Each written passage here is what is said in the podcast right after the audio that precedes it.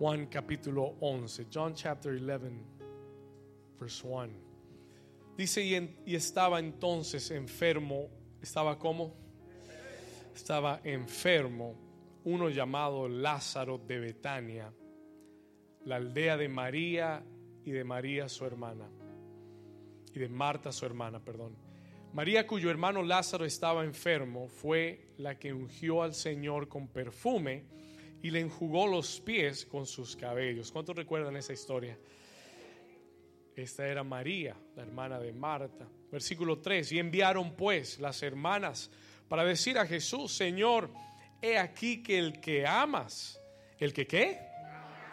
El que amas está enfermo. Y oyéndolo Jesús dijo, esta enfermedad no es para muerte. Diga conmigo, esta enfermedad no es para muerte, sino para la gloria de Dios, para que el Hijo de Dios sea glorificado por él. Alguien dice amén. Y amaba, miren lo que dice el versículo 5, y amaba Jesús a Marta, a su hermana y a Lázaro. Y el 6 dice, y cuando oyó pues que estaba enfermo, se quedó dos días más en el lugar donde estaba. Y la iglesia dice, amén y amén. Puede tomar su lugar en esta mañana. Take your place this morning. Amén. Muy bien. Quiero que me dé toda su atención por algunos minutos. Si usted puede evitar salir y moverse, se lo voy a agradecer. Solo necesito 20 minutos para contarle lo que Dios me dio para usted. I need 20 minutes to share this with you. En estas últimas semanas y durante estos últimos días yo he estado orando mucho por este domingo. Nuestro equipo de liderazgo ha estado orando y ayunando mucho por este día. Y yo le estaba preguntando al Señor, le decía, Señor, ¿qué quieres que comparta con la iglesia? What do you me to share with the church? Y hay tantas escrituras y tanto que se puede hablar. Y hace dos días atrás, two days ago, el Señor me llevó a este texto y me habló de este texto. He spoke to me from the text en Juan capítulo 11. Yo le dije, Señor, pero yo ya he predicado de ese texto antes y ya la gente sabe ese texto. Dame algo diferente. Y el Señor me dijo, no, este es el texto. This is the text today. Y Él me dijo, la razón por la que este es el texto hoy. Escúcheme bien. ¿Y por qué el Señor quiere hablarnos de la historia de Lázaro? Es porque el Señor me habló y me dijo, David, yo quiero que prediques este pasaje. I want you to preach this text. Porque van a haber muchas personas en este lugar hoy que han estado enfrentando una enfermedad o una adversidad que ha debilitado su fe, that has weakened your faith. Y no solamente ha debilitado, muchos aquí aún han perdido la fe. You've lost the faith en lo que Dios va a hacer en su vida. Escúcheme bien. Muchos han perdido la fe o están a punto de perder su fe. You're about to lose your faith. De ver ese toque sanador de Dios en tu vida. ¿Por qué? Por las circunstancias. Because of the circumstances. Por las circunstancias que has estado enfrentando. Because of the circumstances you have been facing. Pero hoy yo oro que Dios a través de esta palabra y de esta atmósfera que hay en este lugar restaure tu fe. That He will restore your faith. ¿Alguien dice amén? Que hoy Dios restaure tu fe. Que hoy Dios levante tu fe. Y que hoy sea el día de tu milagro. ¿Cuántos dicen amén? En el nombre de Jesús. En el versículo 1, vamos a entrar al, texto rápidamente. En el versículo 1, la escritura nos dice que Lázaro, versículo 1, estaba entonces como enfermo, uno llamado, ¿cómo se llamaba? Lázaro. Escuche esto, dice que Lázaro estaba enfermo. Escúcheme bien lo que le voy a decir, pero mi- mire lo que, terminemos de leer aquí, uno llamado Lázaro de Betania, la aldea de María y de Marta, su hermano. Vaya al 3 conmigo, versículo 3. Y enviaron pues las hermanas, enviaron pues las hermanas para decir a Jesús, Señor, aquí el que amas está enfermo. Y lo primero que yo quiero que tú entiendas, the first thing I want you to understand, es que Lázaro, Marta y María no eran unos extraños para Jesús. Él los conocía muy bien. He knew who they were. Esta no era la primera vez que él oía hablar de Marta, Lázaro y María. Él los conocía, él había tenido una amistad con ellos, él se había hospedado en su casa ya muchas veces, ellos le habían hecho de comer a Jesús ya muchas veces y él tenía una amistad. Diga conmigo una amistad. Dígalo más fuerte, diga una amistad. Él tenía una amistad con ellos y la escritura va más allá, escúcheme acá, va más allá de decir que tenían una amistad. It it goes on to say even more. No era solamente que tenían una amistad, escuche esto, dice que él amaba, he loved them. Escúcheme bien, versículo 3, una vez más, enviaron el mensaje y le dijeron, he aquí el que amas, diga, diga conmigo, el que amas. Ahora mire el versículo 5, jump to verse 5, vamos al versículo 5 y la escritura repite una segunda vez, dice, y amaba Jesús, ¿a quién? Y amaba Jesús a Marta, a su hermana y a Lázaro. Que no nos quepa la menor duda que Jesús amaba a Lázaro y a su familia. ¿Cuántos pueden decir amén a eso? Ahora, ¿por qué esto es importante? Why am I, why am I emphasizing on this? ¿Por qué estoy enfatizando esto? Muy sencillo. Porque lo primero que yo quiero que tú entiendas esta mañana es que la, la adversidad o la enfermedad no es el equivalente a la ausencia del amor de Dios. El hecho de que yo esté atravesando una adversidad o una enfermedad no quiere decir que Dios no me ama. Alguien dice amén aquí. ¿Estamos acá? Are you here? ¿Y por qué? Why am I telling you this? ¿Por qué le digo esto? Porque todos aquí hemos vivido, hemos pasado o estamos pasando momentos de dificultad en diferentes áreas de nuestras vidas. Y en esos momentos de dificultad, en esos momentos de donde tal vez hay una enfermedad, es donde el enemigo más te visita. It's when the enemy visits you the most. ¿Por qué? Porque hay una vulnerabilidad en tu mente y en tu corazón. ¿Cuántos me están entendiendo?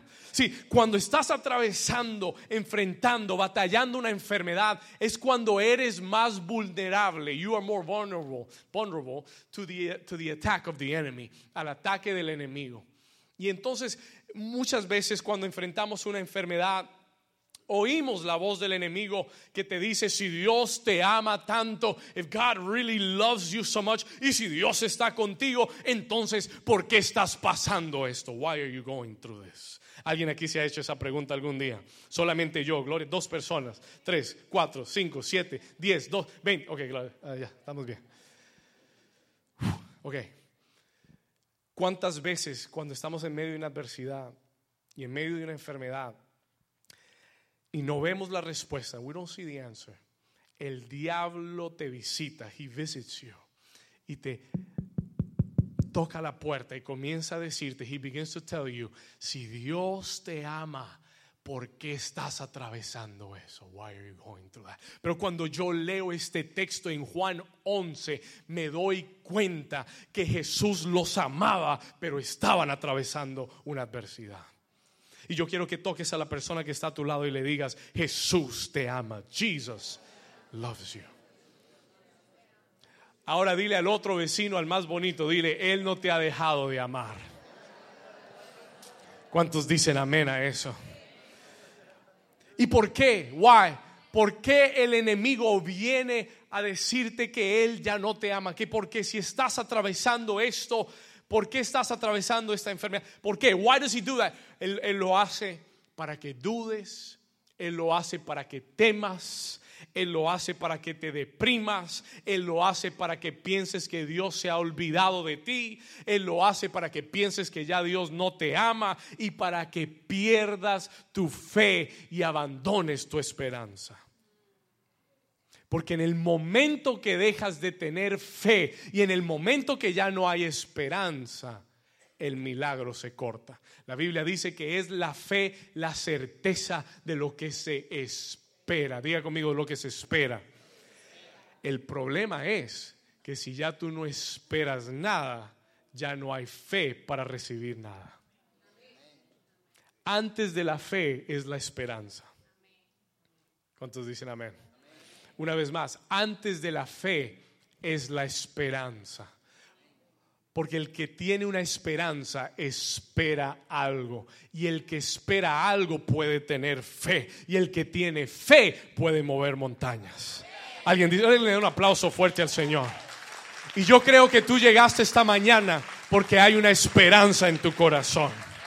Porque aunque los médicos te hayan dicho que no se puede hacer nada, hay una esperanza en tu corazón que hay un Dios que puede hacer lo imposible. Alguien dice amén. Alguien le da un aplauso fuerte al Señor.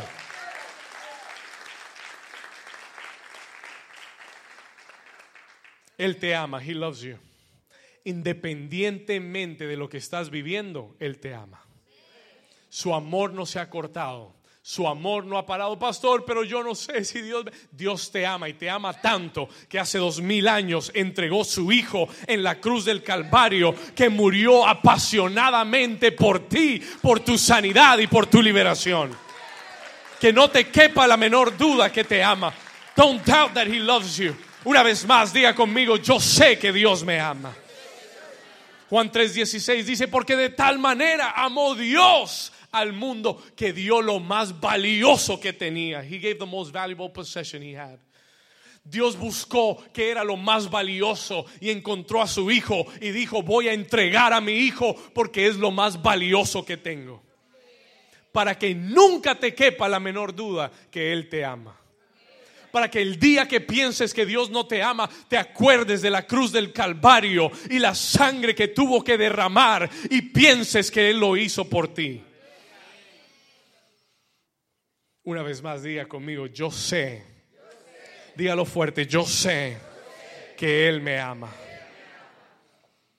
Y en el versículo 4, cuando Jesús recibe la noticia, when he receives the news, cuando Él recibe la noticia de que su amigo que en Él ama, Lázaro, estaba enfermo, Jesús dice una, hace una declaración fuerte, audible, porque Él quiere que la familia, que Marta y María escuchen lo que Él está a punto de decir.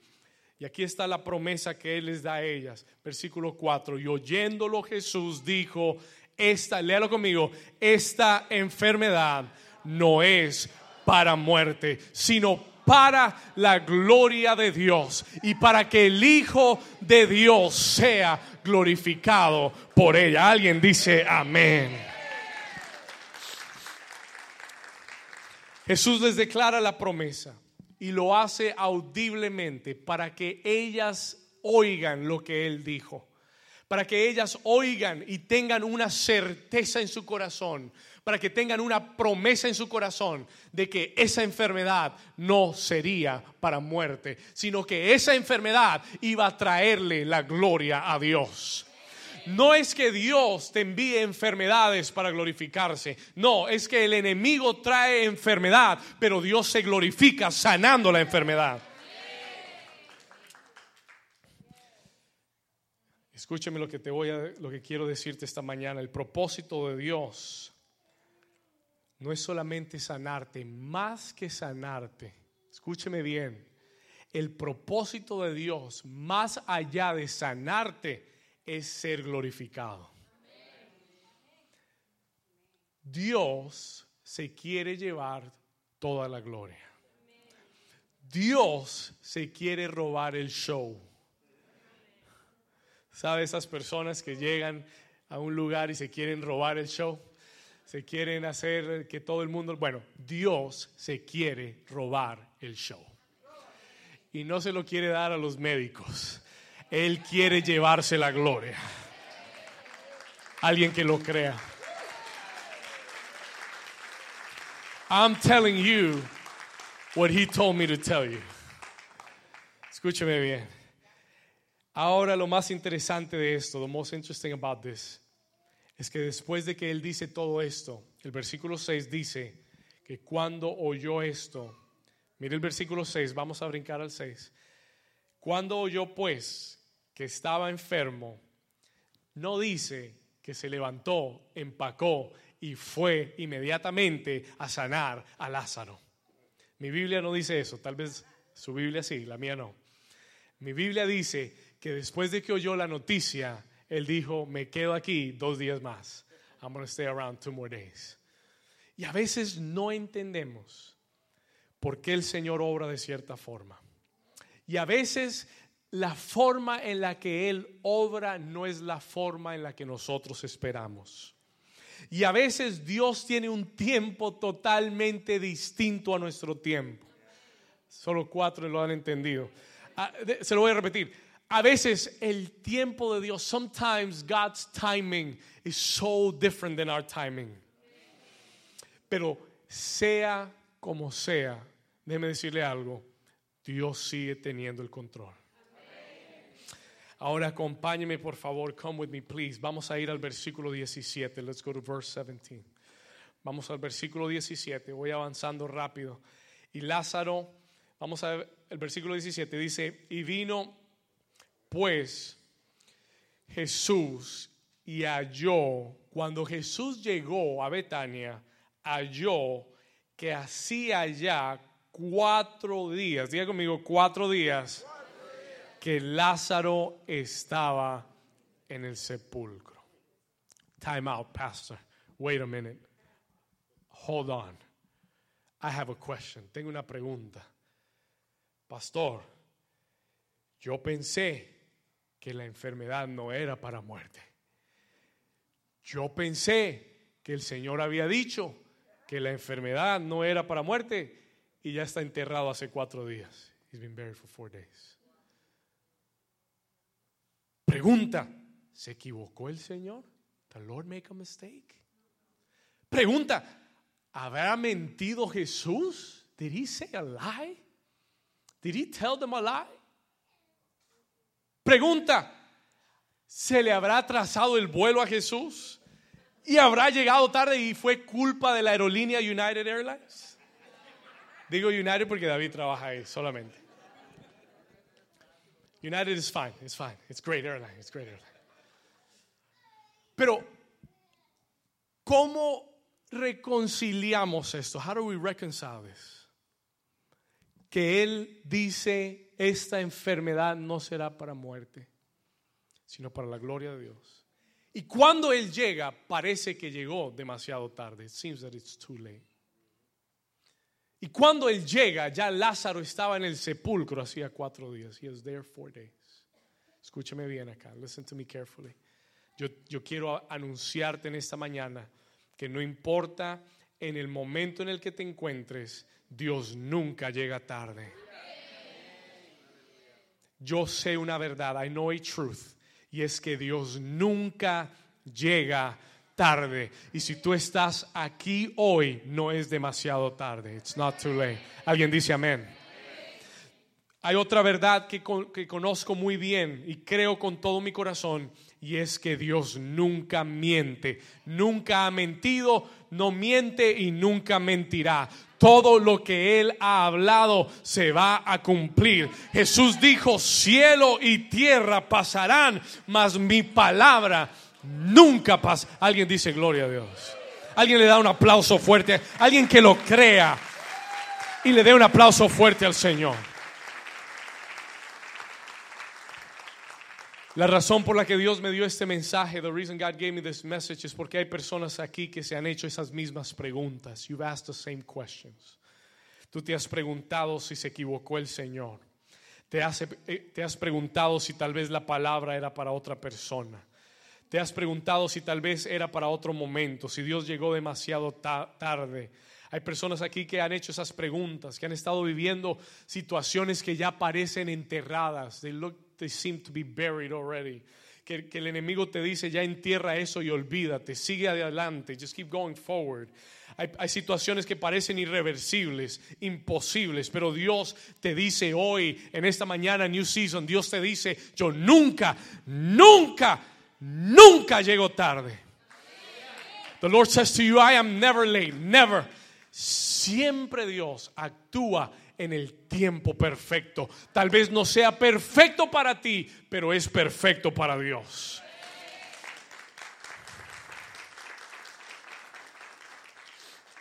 Cuando Jesús llega a Betania, when he gets to Bethany, Habían dos hermanas esperándolo. There were two sisters waiting for him. Con muchas preguntas. With a lot of questions. Y en estas dos hermanas yo encuentro dos reacciones distintas. I find two different reactions.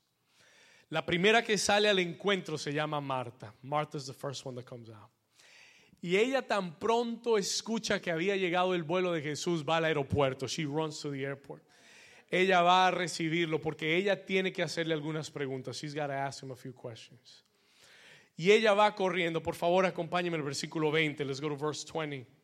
Entonces Marta, cuando oyó que Jesús venía, salió a encontrarle, pero María se quedó en casa. Versículo 21, y Marta dijo a Jesús, Señor, Señor, si hubieses estado aquí, mi hermano no habría muerto. He wouldn't have died. Y la primera reacción que encontramos es una reacción que tenemos cuando estamos en un proceso donde no vemos las respuestas, when we don't see the answers. Y la reacción de Marta es una reacción de reclamo. Ella está reclamando, she is complaining. Y ella está diciéndole, maestro, si tú hubieras llegado antes, If you would have been here four days ago, mi hermano no hubiera muerto. Escúchame bien. Muchas veces, many times, nuestra respuesta es la queja. Sometimes our, re, our response to God, cuando no vemos una respuesta, es reclamar y quejarnos. ¿Alguien aquí algún día le ha reclamado a Dios? ¿Alguien aquí algún día se ha quejado con Dios? You've complained to God. Y, esto y esta fue la reacción de Marta. This is Martha's reaction. Pero déjeme decirle algo. Let me tell you something. Esa reacción, la reacción de reclamo y la reacción de queja siempre muestra que hay incredulidad. There's unbelief. Porque el que se queja, se queja porque cree que ya no hay solución. ¿Cuántos dicen ay, ay, ay? Do you understand what I'm saying? Una vez más, el que se queja, those that complain, se quejan porque piensan que ya no hay respuesta y que ya no hay solución. Así que es muy importante que tú te cuides de la queja. Dile a tu vecino, tell your neighbor, dile vecino, cuídate de la queja.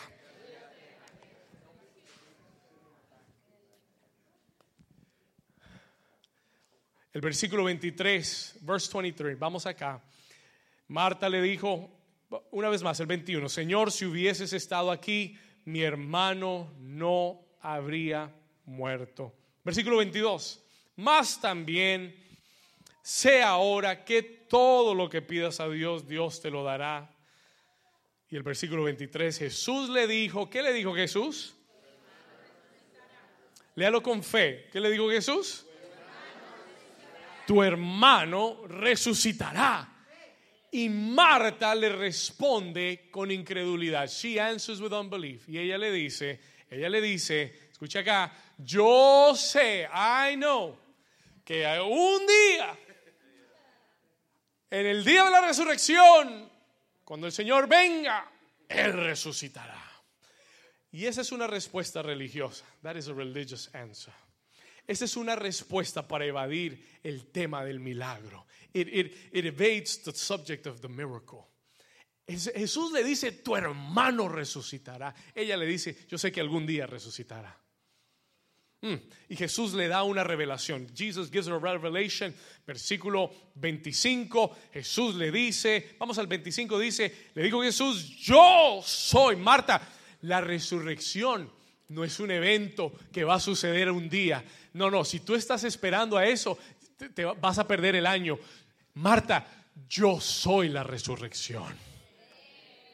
Diga conmigo, la resurrección no es un evento, es una persona. Y se llama Jesús. Jesus is the resurrection. Alguien no me escuchó. Jesús es la resurrección. Este lado no me escuchó. Jesús es la resurrección. Él dijo, he said, yo soy la resurrección y yo soy la vida. Y el que qué, el que qué, el que qué, el que qué, el que cree en mí, aunque esté muerto, vivirá. ¿Alguien dice amén a eso?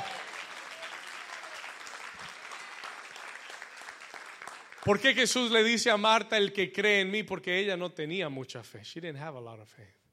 Porque ella no estaba creyendo mucho.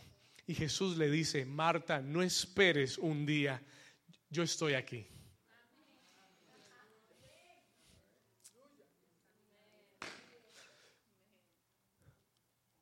No esperes un día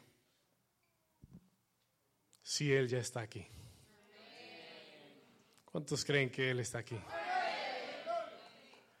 Y él le dijo, yo soy la resurrección y la vida. El que cree en mí, aunque esté muerto, vivirá. Siguiente versículo 26. Y todo aquel que vive, ¿y, ¿y qué? Y cree en mí, no morirá eternamente. Y le pregunta a Jesús, Marta, ¿crees esto? Do you? Jesús está preparando su corazón para que ella crea por su milagro. ¿Cuántos dicen amén? Amén. ¿Estamos acá? Ahora, yo quiero contarle que había otra hermana. I want to tell you there's another sister. Y se llamaba María. Y María nos da un ejemplo de lo que es tener una reacción distinta, a different reaction. Por favor, acompáñeme al versículo 32. Come, come with me to verse 32. Vamos a brincar al 32. Mire lo que dice aquí la escritura. Versículo 32. Y María, cuando llegó a donde estaba Jesús, al verle, aquí está la parte clave. Here's the key, the key part of the verse. Cuando vio a Jesús, ¿qué hizo María? What did Mary do? No lo escuché. ¿Qué hizo María? Ahora, si usted le puso atención al texto, if you paid attention to this text, esta es la segunda vez en este capítulo que, que María, que leemos que María se, se postró a los pies de Jesús. Is the second time. La primera vez lo dice en el versículo 2, cuando ella se postró a sus pies a adorarlo. Cuando enjugó sus pies con ese alabastro y lo, y lo adoró. Y esta es la segunda vez. Y cuando ella ve a Jesús, no va a reclamarle. Ella se postra a sus pies. Desde un... Cada vez que usted lea que alguien se postra a los pies de otro es adoración en la Biblia, cada vez que usted lea que alguien se postra a los pies de otro, la Biblia dice en Apocalipsis que todos los 24 ancianos y los seres vivientes están postrados delante del Cordero. You know what that means? ¿Sabe lo que eso significa? Que lo están qué? Adorando. Porque postrarse es adoración. La respuesta de Marta fue reclamo. La respuesta de María fue adoración. It was worship. Ahora lo que me llama la atención es que ella le dice las mismas palabras. She says the same words as, as, Martha. Pero el tono no es igual. The tone is not the same. El tono de Marta. Sí, lo que, lo que nosotros no podemos captar muchas veces en la escritura es el tono. We can't capture the tone. El tono de Marta fue reclamo. El tono de María fue adoración. Ella se postró a sus pies y le dijo, Señor, si hubieses estado aquí, no habría muerto mi hermano. Y aunque es la misma declaración, ella lo hace desde un lugar de adoración. She does it from a place of worship. Y lo que cambia la respuesta de Dios es desde qué lugar tú haces la oración. ¿Cuántos lo entendieron? Voy a decir una vez más. Let me say one more time. Escúcheme acá lo que, lo que determina la respuesta de Dios a tu vida es desde qué lugar tú haces la oración. Puede ser la misma oración, pero desde un lugar de incredulidad y reclamo o desde, o desde un lugar de adoración y de fe. Es verdad que si él hubiese estado ahí, su hermano no habría muerto. It is true. Pero ella no lo está reclamando. Ella está declarando una verdad. She's declaring the truth. No reclamándole, adorándolo, worshiping. ¿Cuántos dicen amén? Ahora, déjenme le cuento algo porque aquí Este es el punto que quiero traer a casa esta mañana. Hablamos mucho de la adoración. We talk a lot about worship. Y déjeme explicarle algo.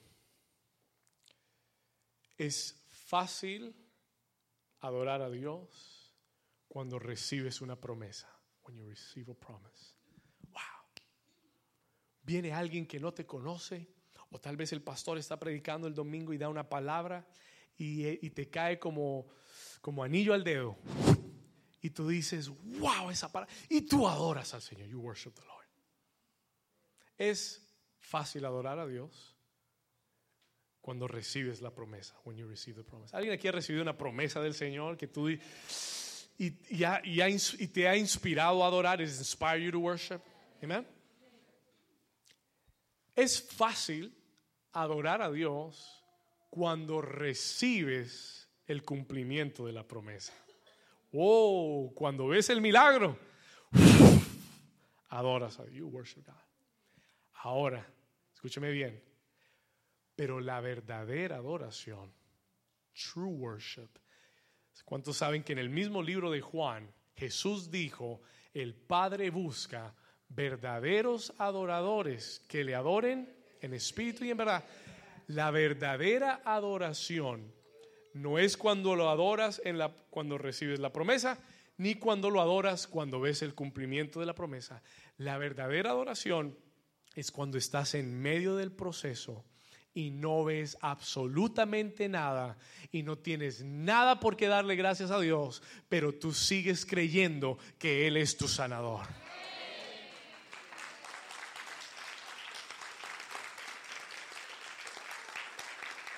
cuando estás en medio de la adversidad y no tienes una sola razón por la que, por, la que sacar y decir, Señor, levanto mi...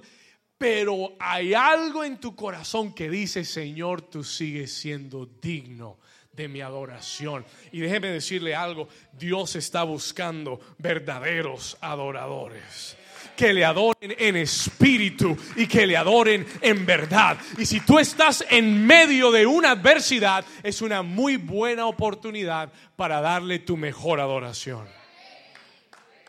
Habrá un verdadero adorador en este lugar. María no tenía ninguna razón por la que postrarse, ninguna razón lógica por la que postrarse y adorarlo. Pero ella dijo, yo te adoro porque tú sigues siendo Jesús. She worshiped him. Escúchame bien, porque esto fue lo que Dios me dio para ti hoy. La verdadera adoración es una manifestación de fe. It's a manifestation of faith.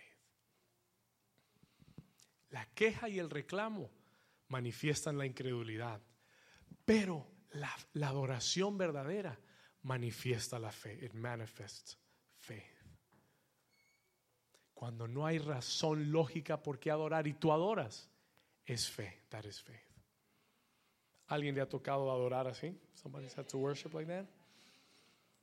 Ahora escuche esto. Listen to this. La verdadera adoración requiere fe, no emoción. Nosotros tenemos un gran desafío como seres humanos. Y es que luchamos con nuestras emociones. We fight with our emotions. Y por eso yo decía, es fácil adorar cuando todo va bien, cuando tenemos la promesa. Es fácil adorar cuando tenemos la respuesta. Pero el momento en, en, el que, en el que la emoción no está es cuando estás en el medio del proceso y cuando de ese lugar sale la adoración, entonces nacen los milagros. The miracles are born there. Mire lo que sigue diciendo la escritura. Versículo 32. Leámoslo una vez más y voy a terminar. I'm about to finish. María cuando llegó a donde estaba Jesús, al verle, se postró a sus pies y le dijo, Señor, si hubieses estado aquí, no habría muerto mi hermano. Y Jesús entonces, al verla llorando y a los judíos que la acompañaban también llorando, dice que se qué, se qué, verse 33, se estremeció en espíritu y se conmovió. Y quiero aclarar que no fueron las lágrimas, fue la fe de ellos. It was their faith. Su adoración. Lo que conmovió a Jesús. Versículo 34 y dijo, ¿dónde le pusiste? Where did you place him? Y le dijeron, Señor, ven y ve. Versículo 35, y Jesús lloró. Y dijeron pues los judíos, mirad cómo le amaba. Y algunos de ellos, de ellos dijeron, no podía este que abrió los ojos de los ciegos haber hecho también que Lázaro no muriera. Escúcheme bien, Jesús ya sabía muy bien lo que iba a pasar. He already knew what was going to happen. Él no tenía la menor duda de lo que iba a pasar. Pero lo que conmovió su corazón fue la fe de, María. It was Mary's faith. A través de su, a través de su adoración. Through her worship. Fue la fe de ella a través de su adoración. It was her faith through her worship.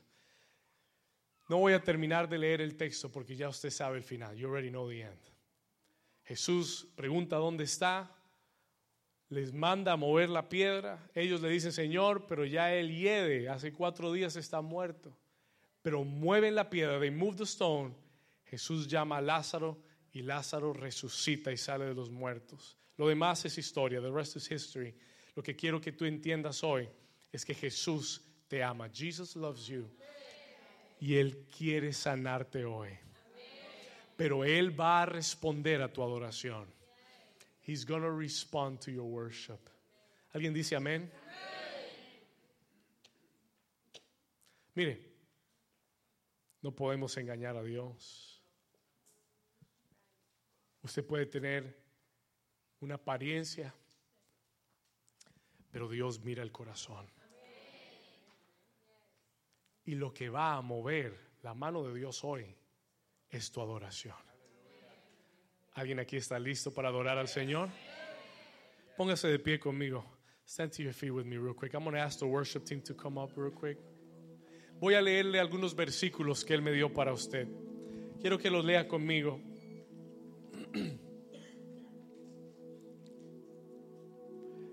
Mire lo que dice Mateo capítulo 4, versículo 23, Matthew 4, 23. ¿Por qué no lo lee conmigo por un momento? Dice, y recorrió Jesús toda Galilea, enseñando en las que? Sinagogas de ellos y predicando el Evangelio del reino. ¿Y qué hacía? ¿Cuántas enfermedades? Y sanando toda enfermedad y toda qué? Dolencia. En el, ¿Cuántos dicen amén a eso?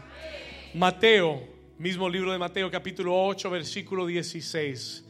Y cuando llegó la noche, trajeron a él muchos endemoniados. Y con la que palabra echó fuera los demonios y sanó a algunos enfermos que habían en ese lugar. Mateo 4 dice toda enfermedad. Mateo 8 dice a todos los enfermos.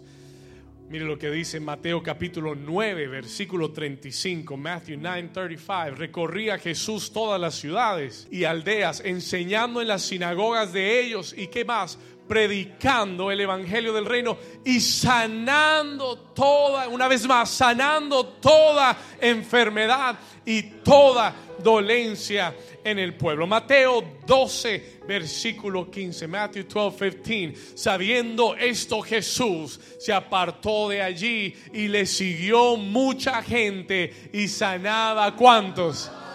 Alguien levante sus manos y diga: Dios quiere sanar. Oh, Dios, He wants to heal you. He wants. Todo esto en el mismo libro de Mateo, capítulo tras capítulo, sanando a todos, sanando toda enfermedad. Aun cuando se quería apartar, cuando la gente lo seguía, él sanaba a todos. He would heal them all. Mateo capítulo 14, versículo 36 y le rogaban que les dejase tocar solamente el borde de su manto. Y todos los que lo tocaron quedaron sanados. ¿Cuántos dicen amén? Vamos a dar un aplauso fuerte a Jesús.